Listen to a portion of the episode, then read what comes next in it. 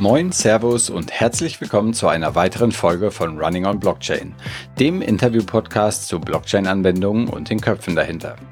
In dieser Folge dreht sich alles um Blockchain-Anwendungen im öffentlichen Sektor. Mit Franz von Weizsäcker, dem Leiter des Blockchain Labs bei der Deutschen Gesellschaft für internationale Zusammenarbeit, sprechen wir über die besonderen Herausforderungen beim Einsatz von Distributed Ledger Technologien in der Entwicklungszusammenarbeit. Franz berichtet, an welchen Blockchain-Projekten die GIZ beteiligt ist und welche Kriterien zur Bewertung von Blockchain-Use Cases im öffentlichen Sektor eine besondere Rolle spielen. Wir erfahren außerdem, wo Franz in der internationalen Politik besonders großes Potenzial für dezentralisierte Lösungen sieht und welche Vordenker für den Einsatz von Blockchain-Technologien im öffentlichen Sektor man sich unbedingt einmal zur Gemüte führen sollte. Viel Spaß beim Zuhören. Broadcasting Interview. Willkommen bei Running on Blockchain, Franz. Ja, hallo, Gregor. Bevor wir zu deiner Arbeit äh, mit dem GEZ Blockchain Lab kommen, äh, sollten wir für unsere Zuhörer erst einmal kurz erklären, was denn die GEZ selbst eigentlich ist. Vielleicht kannst du das nochmal in äh, zwei, drei Sätzen tun. Also die GEZ ist die Deutsche Gesellschaft für internationale Zusammenarbeit und das ist ein Bundesunternehmen mit dem Auftrag, international für nachhaltige Entwicklung Projekte durchzuführen. Die meisten Projekte im Auftrag der Bundesregierung und im Auftrag von einigen anderen Gebern wie der Europäischen Union. Ähm, und ähm, die ganzen Projekte sind also international in 130 Ländern ähm, auf nachhaltige Entwicklungsziele ausgerichtet, also Klima, Umwelt, Energie, Gesundheit, Verkehr, ähm, also sozusagen alle Sustainable Development Goals. Und äh, so haben wir da über 1000 Projekte weltweit in 130 Ländern. Und ähm, genau, das ist die GZ. Und was ist dein persönlicher Hintergrund und welche Aufgabe hast du bei der GIZ? Ähm, genau, also mein Hintergrund ist äh, Informatik. Ich habe also an der TU Berlin Informatik studiert mit dem mit der Spezialisierung Informatik und Entwicklungsländer. Und jetzt bin ich seit äh, gerade zwölf Jahren bei der GIZ in verschiedenen Ländern unterwegs.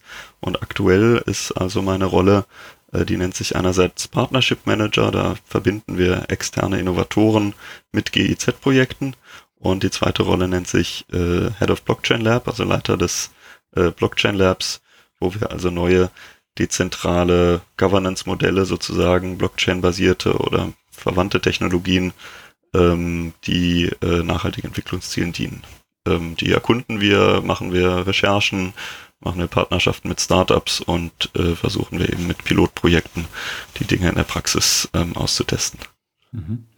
Und wie bist du denn zur Technologie Blockchain gekommen? Ähm, hat dich das persönlich privat schon interessiert oder kam das im Rahmen der GZ auf? Also tatsächlich als Informatiker habe ich mich schon ganz am Anfang 1998, als ich mit dem Studium angefangen habe, mit Kryptographie auseinandergesetzt und mit IT-Sicherheit und mit allen möglichen anderen Technologien. Insofern war dann als 2008 äh, Satoshi Nakamoto mit, mit dem White Paper zu Bitcoin rausgekommen ist, ähm, war das für mich ähm, sozusagen ein, ein sehr schon bekanntes und verwandtes Thema gewissermaßen. Und ähm, ich habe dann aber wirklich die Relevanz für die internationale Zusammenarbeit und Entwicklung eigentlich erst im Jahr 2017 erkannt, als ähm, das auch auf die Agenda kam während der deutschen G20-Präsidentschaft. Und äh, da haben wir also eine Reihe an Diskussionen geführt, und ähm, da habe ich ein Potenzial gesehen und habe dann auch mit vielen Kollegen gesprochen darüber und eben in unterschiedlichen Sektoren, Energie, Klima und anderen, äh, da eben Anwendungsfelder erkannt. Und da wir da noch relativ am Anfang stehen und auch die Technologie noch relativ am Anfang steht, dachten wir, das ist also eigentlich der richtige Weg, das in Form von so einem Lab zu erforschen und zu gucken, inwiefern wir also die Anreize, die es da in der, in der Kryptoökonomie gibt, äh, für nachhaltige Entwicklung äh, zur Geltung zu bringen. Mhm. Das heißt, ihr habt das als, als ein Projekt aufgesetzt innerhalb der GIZ, wo ihr sehr viele habt. Ähm, wie muss man sich das vorstellen? Was hat das für eine Laufzeit? Was hat das für Ziele? Und was sind letztlich die Aufgaben des Blockchain Labs? Also das Projekt des Blockchain Labs ist ähm, erstmal ein Projekt, wo wir eher neue Ansätze mit neuen Ansätzen experimentieren. Das bedeutet, das ist auch ein Stück weit eine Ausnahme. Es ist also kein Auftrag der Bundesregierung, sondern ein äh, ein ähm, Projekt, was innerhalb der GIZ bewilligt wurde mit ähm, unseren Eigenmitteln, wo wir eben die neuen Technologien und deren Potenziale austesten wollen. Und äh, das auch deshalb, was eben so ein, so ein Lab-Format, ein experimentelles Format ist, wo es auch ähm, möglich sein muss, äh, scheitern zu können, wo also nicht alles in sehr geplanten und geregelten Prozessen läuft. Und ähm, das hat formal angefangen Anfang 2018 und mit einer Laufzeit von anderthalb Jahren. Und ähm, jetzt sitzen wir also in Berlin hier. Wir haben uns ein, ein Büro im Impact Hub hier angemietet und da sitze ich hier mit zwei Mitarbeitern, zwei Praktikanten und einem externen Berater. Und da ähm, arbeiten wir also konkret an den Anwendungsfällen von Blockchain, ähm, die für nachhaltige Entwicklungsziele und für unsere Projekte eine Relevanz haben. Und wie sieht dann eure tagtägliche Arbeit aus? Also ähm, scannt ihr erstmal sehr, sehr viele Blockchain-Projekte durch und schaut, was gibt es da überhaupt? Oder ähm, kommt ihr von der Technologie her und sagt, es gibt jetzt äh, gewisse, also verschiedene Distributed Ledger-Technologien, wie lassen die sich am besten in der Entwicklungspolitik einsetzen? Also ähm, zunächst mal habe ich äh, außer mir selber keine Informatiker im Team, sondern da haben wir eher die äh, juristische, die politische, die internationale Zusammenarbeitsperspektive mit drin.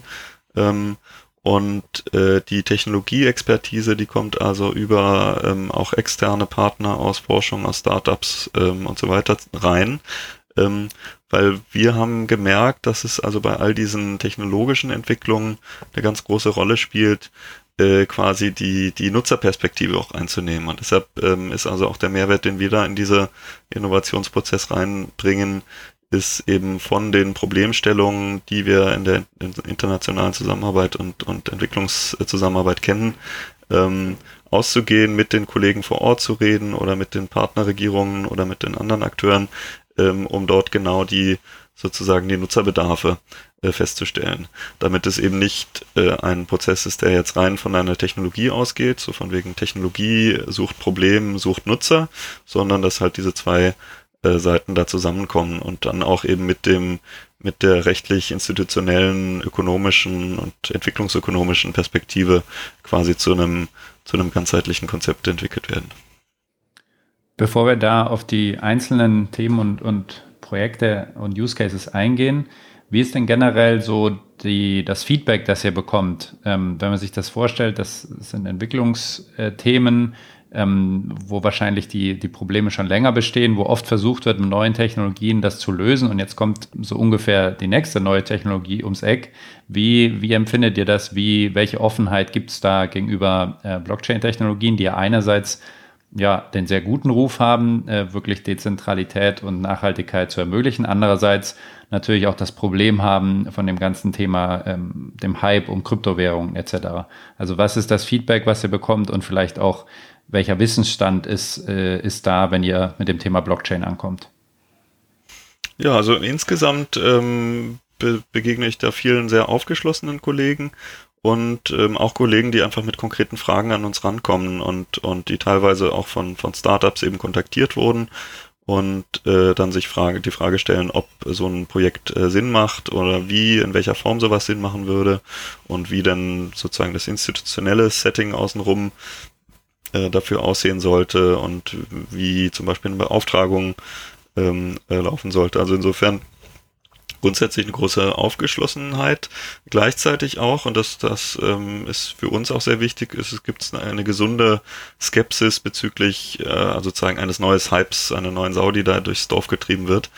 Ähm, und ähm, das ist ja, es ist schon so von, von den vielen Ansätzen, die so, die so, die man so im Internet finden kann, die vielen Ideen, die da kursieren, was man alles mit der Blockchain machen kann, äh, entpuppt sich hinterher bei der Konfront, äh, wenn man, wenn man die Ansätze mit der Praxis konfrontiert, doch bei einem einen relativ großen Anteil, ich geschätzt 80, 90 Prozent, ähm, äh, entwickelt sich nicht so richtig ein, ein, ein ganz großer Mehrwert äh, für den Nutzer von durch diese Blockchain-Technologie. Und deshalb müssen wir da auch sehr gut äh, aussortieren und sehr gut quasi den Hype von der Realität trennen und, und eine sozusagen eine, ein Honest Broker spielen quasi in, in dieser Beratungsrolle, ähm, dass wir äh, damit, damit wir da eben nur die tatsächlich relevanten Lösungen rausfiltern. Und also es gibt ja Lösungen, die ganz einfach erstmal sind, so, so wie so eine Timestamping-Lösung im öffentlichen Sektor, bis hin zu wahnsinnig ähm, visionären Lösungen, die also, die also ein, riesengroßes globales Governance-Problem versprechen zu lösen. Und ähm, in, in diesem Spektrum äh, müssen wir halt gucken, was ist denn realistisch, für welche Art von Projekt, Pilotprojekt, ähm, oder ist die Technologie wirklich schon reif dafür, sie wirklich Fullscale auszurollen auf nationaler Ebene. Das ist in den meisten Fällen nicht der Fall. Also meistens empfehlen wir dann doch eher, äh, damit äh, einen ganz konkreten Use Case zu nehmen und mit den Nutzern gemeinsam zu einem äh, Praxis, zu einem Proof of Concept und äh, Pilotprojekt zu entwickeln und ähm, nicht nicht als allen ersten Schritt, äh, allerersten Schritt an das große Investment zu machen, um da gleich auf nationaler Ebene ins Rollout zu gehen. Mhm. Äh, ich habe gelesen, ihr habt äh, zu Anfang des Labs äh, mehr als 150 ähm, Blockchain-Anwendungen untersucht. Welche Kriterien habt ihr da angelegt, um dann rauszufiltern und zu schauen, äh, welche denn wirklich Sinn machen könnten für die Entwicklungszusammenarbeit? Also erstmal haben wir die Kriterien angelegt, äh, die man auch aus rein technischer Perspektive erstmal äh, anlegen kann. Worin besteht der, ähm, also ist, ist das eine Anwendung, die äh, machbar erscheint, die so in, in der Art und Weise machbar erscheint? Liegt da auch überhaupt, gibt es da einen Mehrwert, der in dieser dezentralen Architektur der Blockchain liegt? Oder ist das eine Anwendung, die im Prinzip genauso gut ähm, mit einer zentralisierten Datenbanklösung oder ähnlichen technologischen Kombinationen gelöst werden kann? Und äh, dann gehen wir halt konkret in die Perspektive der Anwender, der Nutzer oder des, des, des Akteursumfeldes, was sich darum bewegt. Ist es jetzt eine Government to Business oder eine Government to Government, Government to Citizen, Citizen to Citizen, Business to Business, gibt ja alle Varianten, ähm, wer, wer da genau die Nutzergruppe eigentlich wäre.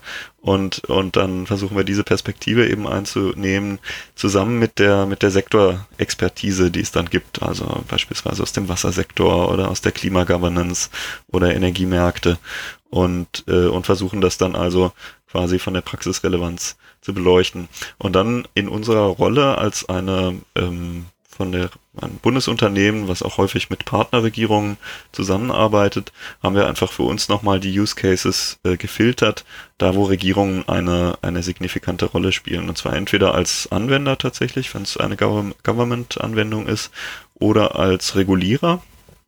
Also da kann man auch sagen, in Finanzmarkt oder im Energiemarkt oder Versicherungsmarkt ähm, da, das sind äh, stark regulierte Märkte und da ist es dann häufig so, dass eine ganz puristische, dezentralisierte Blockchain-Lösung gar nicht mal unbedingt legal ist oder anwendbar ist äh, im, im, legalen Raum. Und äh, insofern äh, schauen wir uns diese Felder an, die also nicht, nicht eine rein privatwirtschaftlich getriebene Sache sind, sondern wo unsere auch Regierungspartner dann auch äh, eine Rolle haben. Ja, da, da schließe ich direkt mal an, das finde ich interessant. Ähm, denn wir sprechen ja häufig hier mit Unternehmen oder Projekten, die im Wirtschaft, privatwirtschaftlichen Bereich unterwegs sind. Da geht es dann häufig um B2C-Anwendungen oder B2B-Anwendungen. Äh, Was würdest du denn sagen? Welches sind die speziellen Herausforderungen, jetzt in deinem Fall in der Entwicklungszusammenarbeit, aber vielleicht auch genereller, wenn es um die Anwendung von Blockchain im öffentlichen Sektor geht? Also zunächst mal ist es ja so, ein öffentlicher Sektor ähm, oder andersrum formuliert. Zunächst ist es mal so, dass eine Blockchain ja eine Dezentralisierungstechnologie ist, die auch die Macht und Entscheidungsbefugnis über die Wahrheit, über den Inhalt dieser Datenbank ähm, dezentralisiert und von einer zentralen Autorität quasi wegnimmt. Und nun ist es in der Regierungsarbeit ja meistens so, dass eigentlich eine zentralisierte Steuerung gerade genau das Erwünschte ist. Und insofern ähm, fokussieren sich eigentlich die Anwendungen im öffentlichen Sektor, die besonders viel Sinn machen, darauf, dass es halt gerade diese äh, gewollte Machteinschränkung einer zentralen Instanz implementieren. Was ist damit gemeint? Zum Beispiel, wenn man öffentliche Haushaltsgelder ausgibt für irgendwelche Sachen, also in der öffentlichen Beschaffung, ähm, äh, einen, einen Vertrag rausgeben möchte von der Regierung an die Privatwirtschaft beispielsweise, dass man diesen äh, Vergabeprozess, äh, diese Beschaffung eben transparenter gestalten möchte, um Korruption zu vermeiden und oder andere Betrugsfälle. Und ähm, das ist ähm, insofern äh, kann für so eine Anwendung kann die Blockchain eben einen Mehrwert reinbringen, äh, dadurch, dass man die die Schritte der öffentlichen Vergabe in einer öffentlichen Blockchain quasi ähm, mit Timestamping, also quasi veröffentlicht unveränderlich ab, ablegt. Und äh, das ist ein Stück weit natürlich eine Machtaufgabe der Regierung. Damit verlieren sie Kontrolle. Aber in dem Fall ist es ja gewollt so, weil man die öffentliche Beschaffung möglichst äh, ohne Korruption und transparent gestalten möchte. Mhm. Ähm, jetzt hast du gesagt, ihr arbeitet viel mit Regierungen zusammen. Andersrum seid ihr auch teilweise von der Bundesregierung finanziert und beauftragt. Ähm, muss man sich so vorstellen, dass ihr auch tatsächlich für die Anwendung von Blockchain-Technologien im öffentlichen Sektor in Deutschland tätig werdet, beratend, oder geht es da wirklich nur in Anführungsstrichen um die Entwicklungszusammenarbeit? Also unser Mandat für die GIZ liegt insgesamt in der internationalen Zusammenarbeit ähm, und das äh, beinhaltet auch Schwellenländer, Entwicklungsländer und auch Industrieländer ähm, mit der ähm, Einschränkung, dass es eben immer um die Erreichung nachhaltiger Entwicklungsziele geht. Äh, und insofern ist es erstmal ein relativ breites äh, Mandat. Ähm, und äh, im Rahmen dessen ist im Prinzip alles denkbar. Und dann kann es darum gehen, zum Beispiel eine Anwendung, wenn es also in der, in der Umsetzung der Handelspolitik eine Anwendung für Zollbehörden geht, dann könnte zum Beispiel ein Pilotprojekt, wenn es denn jetzt äh, so zustande kommt, könnte beispielsweise mit der Zollbehörde in Ruanda und gleichzeitig einer Zollbehörde in Deutschland äh, starten. Und das wäre also ein Projekt der internationalen Zusammenarbeit, wo es mit der Zielsetzung die äh, die Zollabwicklung effizienter und, und transparenter zu gestalten. Mhm. Und ähm, so, eine, so eine Anwendung wäre also durchaus innerhalb von unserem Mandat, auch wenn jetzt die klassische Behördenanwendung in Deutschland typischerweise nicht zu unseren Aufgaben gehören. Mhm. Wenn wir jetzt mal auf die konkreten Projekte zu sprechen kommen, ähm, hätten wir es so verstanden, dass ihr euch viel anguckt und dann beratend tätig seid, aber auch äh, hinsichtlich von Umsetzungs- und Pilotprojekten tätig werdet. Was sind denn da so die konkretesten Projekte, ähm, die jetzt vielleicht schon laufen oder die am Ende des Blockchain Labs dann tatsächlich auf die Straße äh, gebracht werden sollen? Also die GZ implementiert momentan schon ein Projekt in Georgien, wo also, das ist mit dem Startup-Unternehmen, das heißt Bitfury, die haben da also eine Lösung für das georgische Landregister implementiert und unsere Rolle dabei ist es eben, dieses Landregister, die Behörde äh, zu beraten im Sinne von der institutionellen und juristischen rechtlichen Aufstellung, ähm, wie der Rahmen für diese Blockchain-basierte äh, Landregisterprozesse ähm, auszusehen hat. Und das ist also auf der technischen Ebene eine einigermaßen überschaubare Lösung. Es ist also ein, ein sogenanntes Timestamping äh, der äh, Landtransaktionen, womit man dann also dem einzelnen Landbesitzer es ermöglicht, diesen Nachweis zu erbringen, dass das Land tatsächlich zum Zeitpunkt X erworben wurde und dass bestimmte Dokumente, äh, die dann eben in der öffentlichen Blockchain hinterlegt worden sind, tatsächlich authentisch sind. Und ähm, das ist eine Anwendung, die wir da schon existierend haben. Und dann haben wir eine ganze Reihe an Pilotierungskonzepten in der Pipeline, äh, wo wir nochmal sehen müssen, ähm, welche davon sich dann tatsächlich in die, in die Praxis bringen. Also das sind teilweise Ansätze, die sind auch, äh, sag ich mal, low-hanging fruits, quasi technisch einigermaßen einfach zu implementierende. Da geht es also um auch um, um Blockchain in der öffentlichen Beschaffung mit auch wieder mit so Timestamping, welche Angebote wann eingegangen sind ähm, und in welcher Höhe und wie der Auswahlprozess gelaufen ist.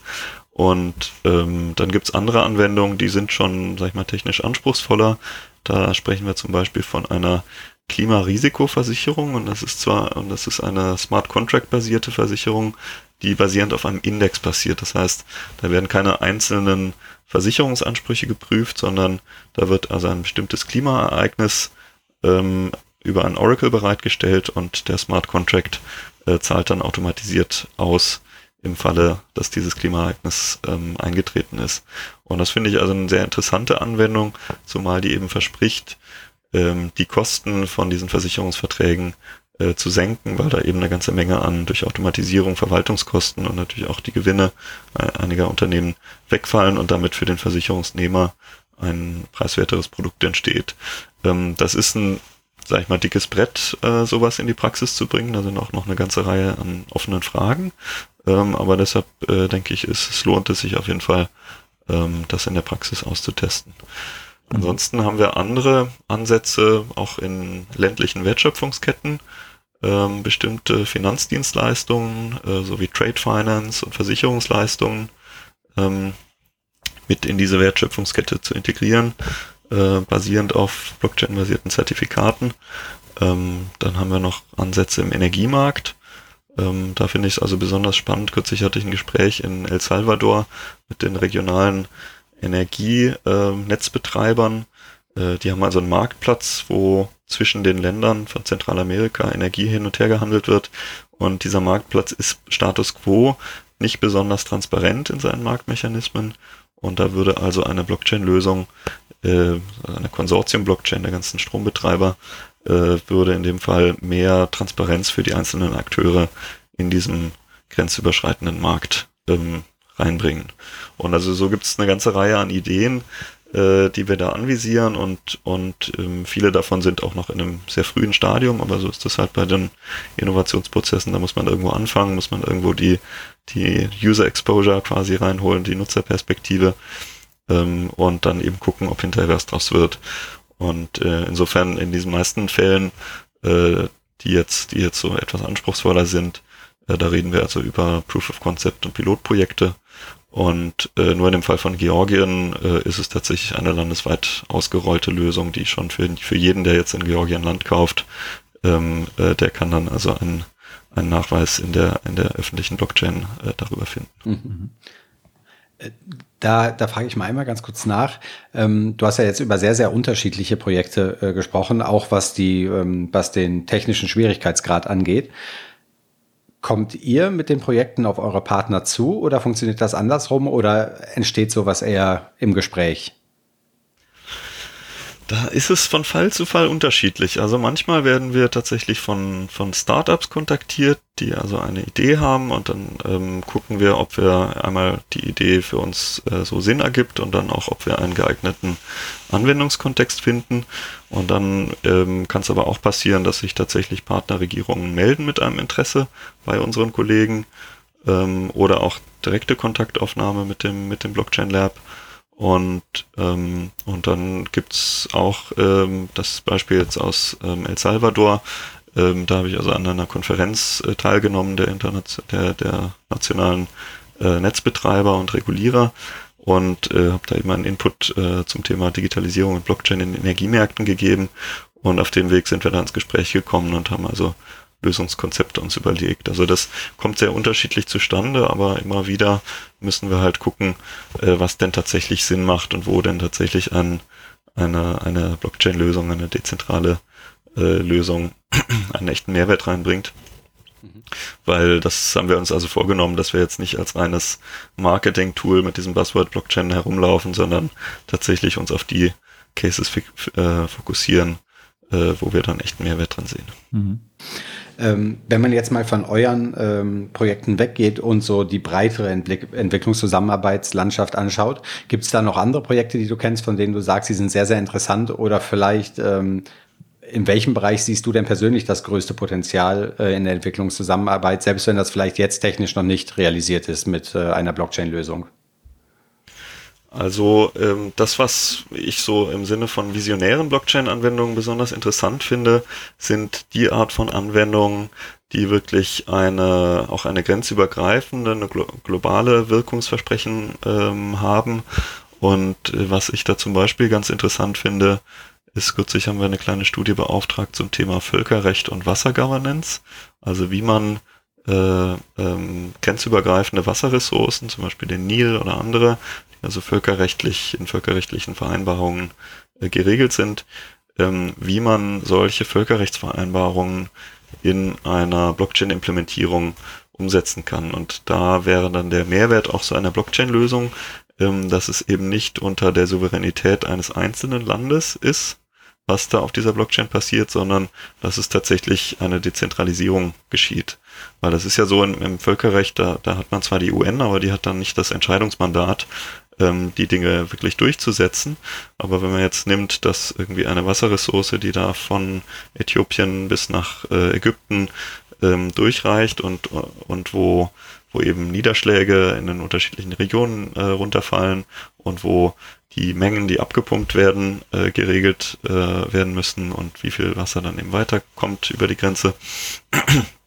Und über solche Vereinbarungen, ähm, da könnte ich mir vorstellen, dass in der Zukunft, aber wahrscheinlich nicht in der nahen, sondern eher in der fernen Zukunft, ähm, eine Blockchain quasi als so eine Art ähm, Arbitrator, Arbitration Court oder so agieren kann, der dann einfach feststellt, basierend auf äh, Satellitendaten, äh, wo wie viel Niederschläge war und wo der Pegelstand wie hoch war und entsprechend äh, davon dann eben auch Finanztransaktionen zwischen den Ländern, äh, entweder auch Strafzahlungen, wenn, wenn die Vereinbarungen nicht eingehalten wurden, oder ähm, Ausgleichszahlungen, alles Mögliche, dass, dass die dann eben automatisiert umgesetzt werden können. Und das vorbei an der jeweiligen, sage ich mal, politischen Stimmung, die in dem Land vielleicht gerade herrscht, sondern einfach wie so ein neutrale dritte Instanz, ähm, die, die dann äh, über, über, der, über der Rolle der einzelnen Nationalstaaten steht.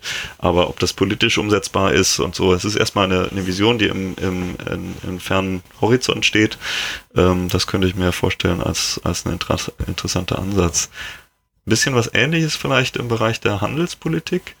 Ähm, dass wir künftig, da gibt es ja momentan auch viele, viele äh, Akteure, die das da in Frage stellen, das aktuelle Handelsregime in, in der jetzigen Form.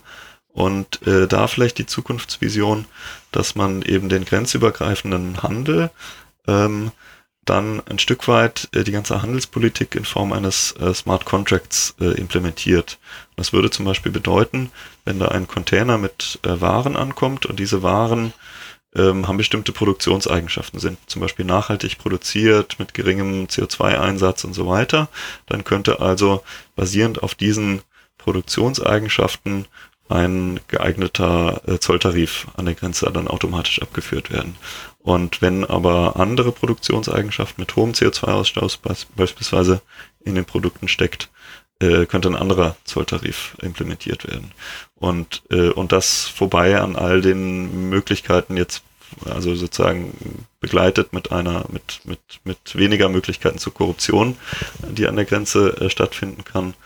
Und also sowas, so, das wäre so eine Zukunftsperspektive für die Handelspolitik, die dann halt gleichzeitig äh, Klimaziele oder Umweltziele und andere ähm, äh, Ziele dann äh, mitverfolgen kann auf globaler Ebene. Hm.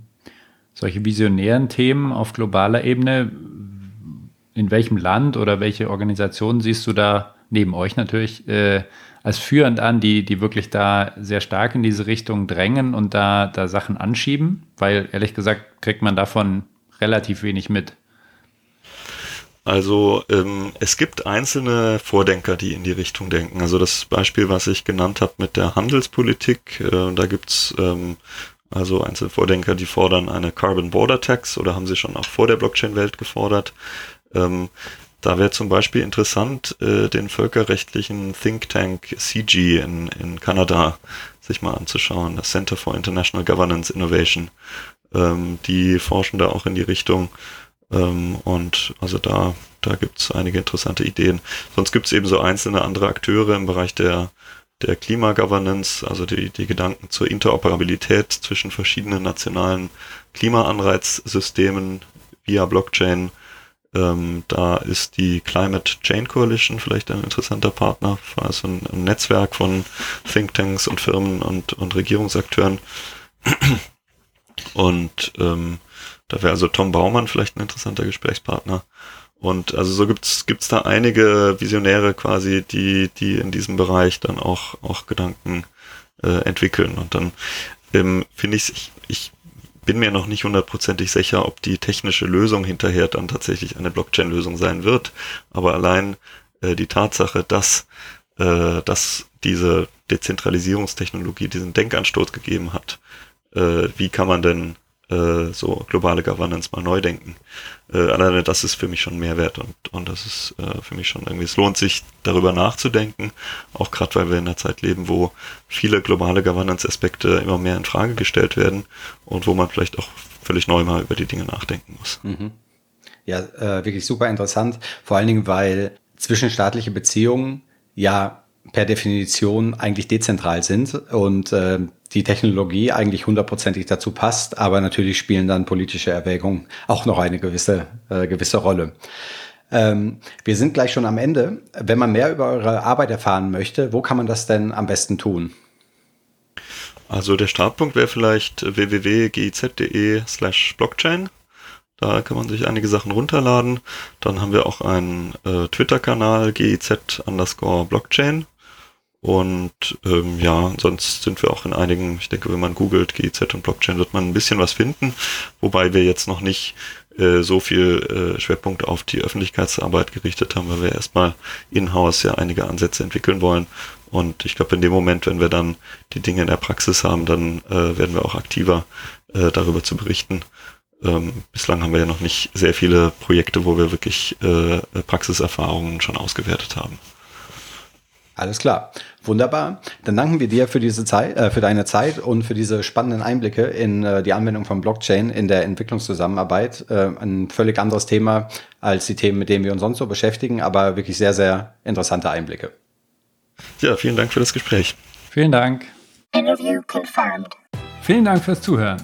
Wenn euch diese Folge von Running on Blockchain gefallen hat, hinterlasst uns doch bitte eine positive Bewertung bei iTunes, damit auch andere unseren Podcast leicht finden können. Und falls ihr spannende Blockchain-Projekte aus Deutschland, Österreich und der Schweiz kennt, von denen ihr sagt, die sollten wir auf jeden Fall einmal interviewen, dann schreibt uns einfach eine kurze E-Mail an kontakt at runningonblockchain.com. Bis zur nächsten Folge von Running on Blockchain.